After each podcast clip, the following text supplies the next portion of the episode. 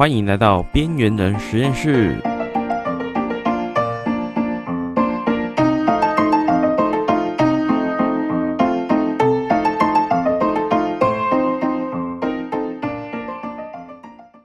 大家好，我是边缘人阿美。那边缘人实验室这个单元呢，会分享一些阿美的观点、经验以及想法，那再掺杂一点点的科学小知识，这样子。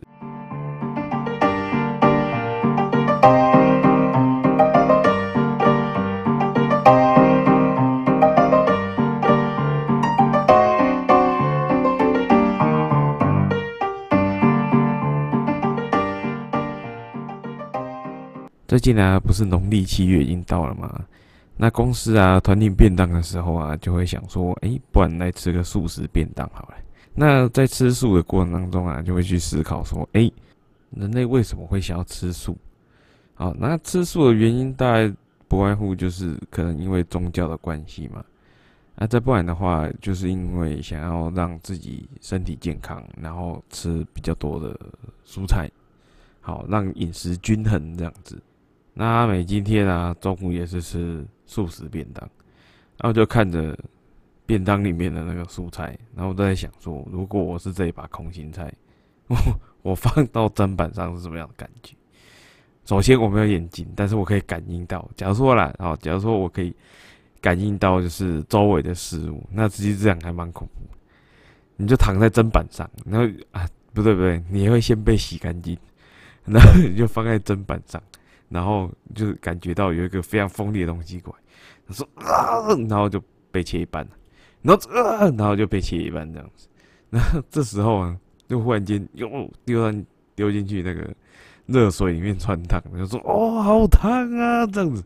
好，然后想到这边就觉得哦，就有点恐怖。好，因为这是是一个非常就是有趣的那种状况。那所以植物它到底？会不会感觉到痛？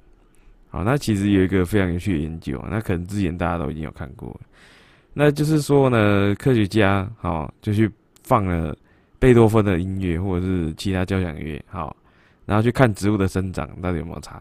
好，结论是没差。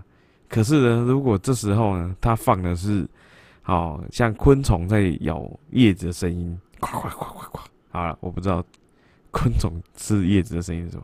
好，假设是这样，好，快快快快快，好，或者是牛牛羊在吃草的声音，然后就哐哐哐哐哐这样子，好了，那这时候呢，有一些植物哈，就是会有一些触发到它的一些反应，然后类似说它可能会有一些植物保护啊，可能稍微飘一些，动一下啊，哈，或者是就是会有那种，就是分泌一种就是让昆虫讨厌，觉得叶子很难吃这种物质。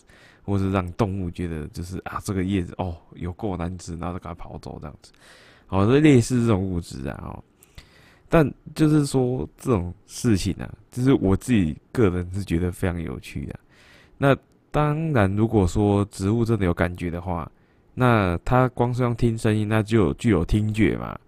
那它到底有没有视觉？那其实就是像那个植物，它其实有一个光的那种受光体啊。那其实这个相当于可以感应到，就是它到底是在白天或者晚上，它可以至少可以感受到明暗呐，所以勉勉强强，勉勉强强可以说是植物的视觉。好，那其实，在食物的使用上啊，其实也还蛮常见的，就是像类似长日照跟短日照的植物，然后再控制它的那个开花周期一样。好，那其实这个就是植物它本身其实也感感受到，就是外界的那个光暗亮这样子。那其实还蛮笨的，就是，哎，怎么一下子就天黑了？哎，你怎么一下子就天亮了？这样子。那有时候就会想说，哎啊，如果说植物真的听得到的话，那我们是有耳朵我们才听得到嘛？那植物它有耳朵吗？没有啊，那它怎么感觉到？好，那其实，在二零一四年的时候，就有一个研科学家啊，然后他就有去研究说，哎，当我的毛毛虫，好，它要去攻击那个拟南界植物的时候，这个植物啊，它会触发一连串的那种电的讯号，好，电的波动这样子。好，那所以其实这种电的讯号就是存在在植物体内。那其实像人体的那个神经传递物质，其实也是电的讯号的一种。所以这个目前呢。倒是还没有看到，就是有更深入的研究这样。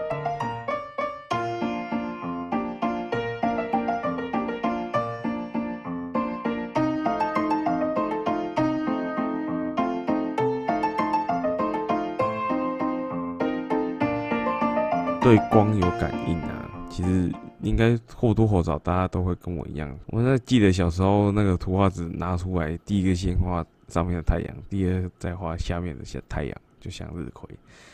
然后那其实向日葵啊，它其实这植物是蛮特别的，而且蛮有趣的。那向日葵的植物啊，它其实一开始是在北美洲先就发现，然后开始栽种这样子。好，由印第安人先开始栽种。然后它它的作用很广啊，它可以去就是萃取出就是各式这种颜料啊，好，然后再也有印第安人也会把它就是弄作药膏啊，然后去治疗伤口这样子，好，甚至呢，好阿兹特克人把向日葵当做是崇拜的对象这样子，所以其实向日葵啊，它的使用的功能性有很多种。包括说向日葵种子，它可以拿来喂给天竺鼠吃，甚至你也可以拿它去榨油。那因为它可以拿去榨油，所以它就也可以制作肥皂。好，甚至说也可以做成奶油，甚至啊，它榨过的油的那些渣渣，还可以跟它的茎跟叶去搅一搅，好，然后就可以拿来喂给家畜跟家禽去吃。那它的那个茎的部分，富含纤维的部分啊，它还可以拿来做纸的原料，其实还蛮酷的，用途真的很广。甚至呢，还有人发现说，哎，它向日葵它的茎内部的那个内水，它的浮力是比软木还要来的大的。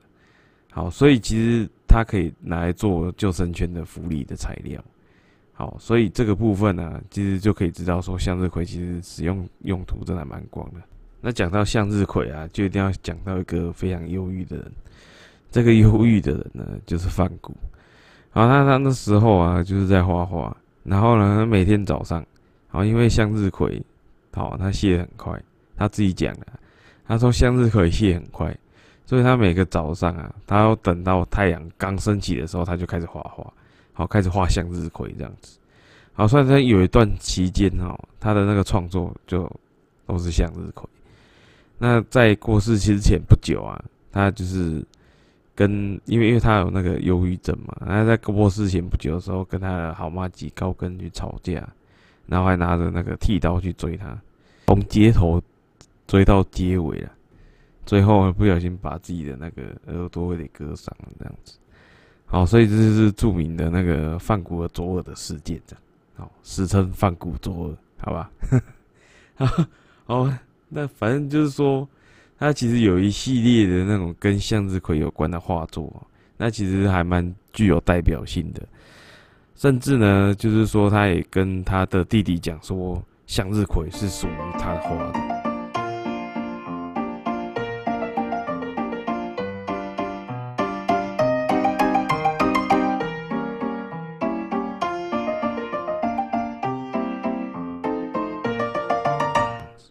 真的不懂那些向日葵啦。不过，因为我比较印象深刻是那一幅星空的画，真的很好看，而且令人印象深刻。好，那我们把话题从放古再拉回来。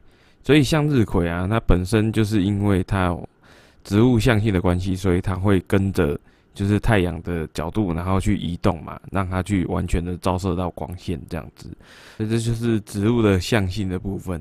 那提到植物的象性啊，一定要提的就是补充植物。那补充植物啊，大家不外乎就是想要猪笼草啊、毛毡苔啊等等的。那猪笼草啊，它到底能有多大？那最大的哈，据说好像是出现在那个马来西亚那边。我看它那个猪笼的大小啊，就是它那个杯子的大小啊，大概可以装到三到四公升，所以我看应该是没有问题。那可能有人会问说：“哎呀，真的养猪笼草真的可以，就是杀蚊子嘛，或捕苍蝇嘛？”我要告诉你，其实养猪笼草啊，其实并不会就是让你的蚊子或苍蝇减少，因为其其实哈，猪笼草是这样，猪笼草它是分泌就是蚊虫啊或者是昆虫喜欢的那种味道。哦，就是香香甜甜的，然后他会把那些味道的那个液体，把它放在它的那个杯子的底部，然后吸引昆虫过来，然后它就会滑进去，然后就爬不出来这样子。好，那它就可以把它分解掉。所以其实你养猪笼草啊，如果你不是特意，就是那种玩家，就是要养超级多猪笼草，然后你只是为了要杀蚊子去养猪笼草的话，我个人是觉得千万不要。你 直接喷杀虫剂，说不定还比养猪笼草还要快。好，那但有一些玩家他是真的会想要去，就是收集不同的杯子，因为它那个特化的形状是，就是很多玩家会想要去，就是收集，甚至会想要去培养的那种特色形状的猪笼草。那阿美之前也是有养过一阵子啊，但是不知道为什么，就是猪笼草就很容易挂掉，不知道是我的家里蚊子比较少还是怎么样。啊，不是有看过有人会特地就是打完蚊子之后再把蚊子喂给他，那我是在想说，是我觉得没有这个必要了，就养猪红草，然后还要 再不喂它吃蚊子，我 个人是觉得这样有点好笑。可是有的时候看着蚂蚁自己在那边晕头转向，然后就自己走进去，那感觉像是一个走不知道路，然后跨进地狱的深渊这样子。其实还蛮有趣，这也不能说有趣的，就是觉得说，嗯，好吧，就是自然界的残酷。那你可能就是已经掉入了我的陷阱，那你再就是爬不出去，我爬不出我的手掌心。好，这就是猪笼草本人的特色。那它其实就背着特化，其实还蛮有。蛮蛮有趣的，我不知我我也不知道为什么它叫做猪笼草，为什么要叫猪笼？其实我觉得那个比较像萨克斯风，你知道吗？为什么不能叫萨克斯风草之类的？那如果正在聆听这一集 podcast 的你，如果你已经知道猪笼草为什么叫猪笼的话，麻烦你在下面帮我留言，然后告诉我一下，因为我是真的觉得那个跟猪笼有什么关系啊？那 远远的很像萨克斯风啊。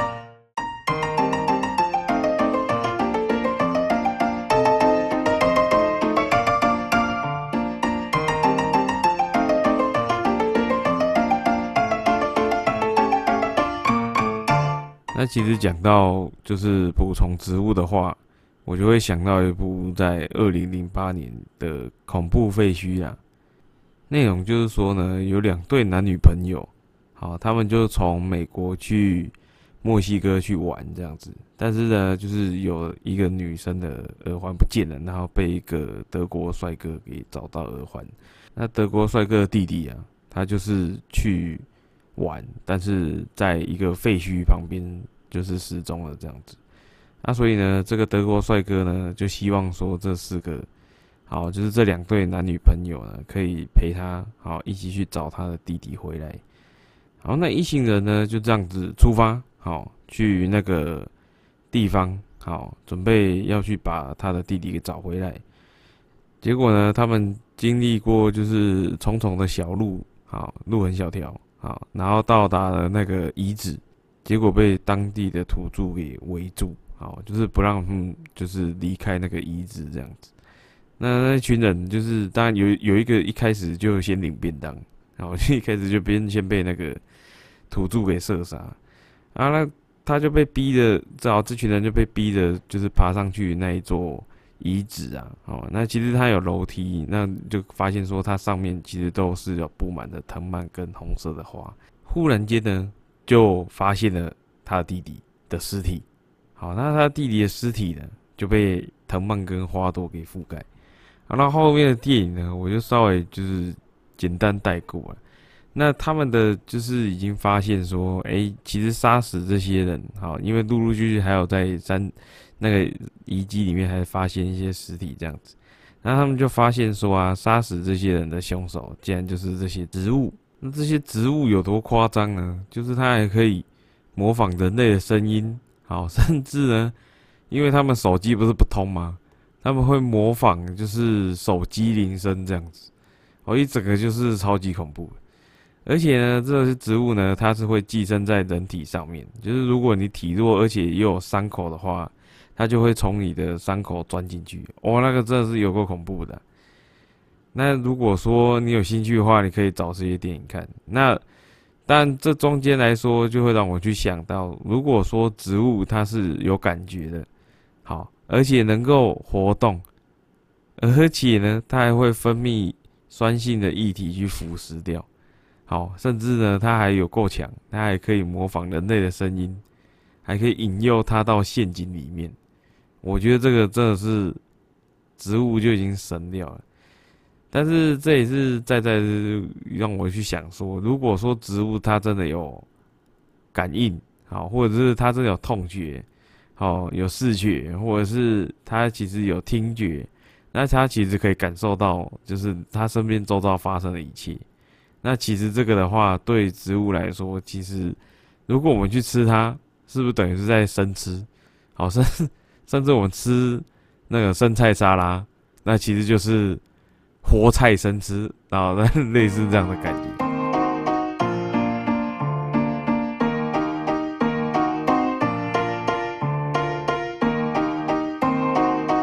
阿明今天在划手机的时候啊，有看到一则新闻，就是在九号的时候啊，联合国政府的气候专变迁专门委员会 IPCC，它公布一个气候变迁报告。那主要是说，全球的温度提升一点五度 C，好可能会好提前十年发生，意思就是说，原本在二零四零年才会升温摄氏一点五度，但可能在二零三零年就会出现这件事情。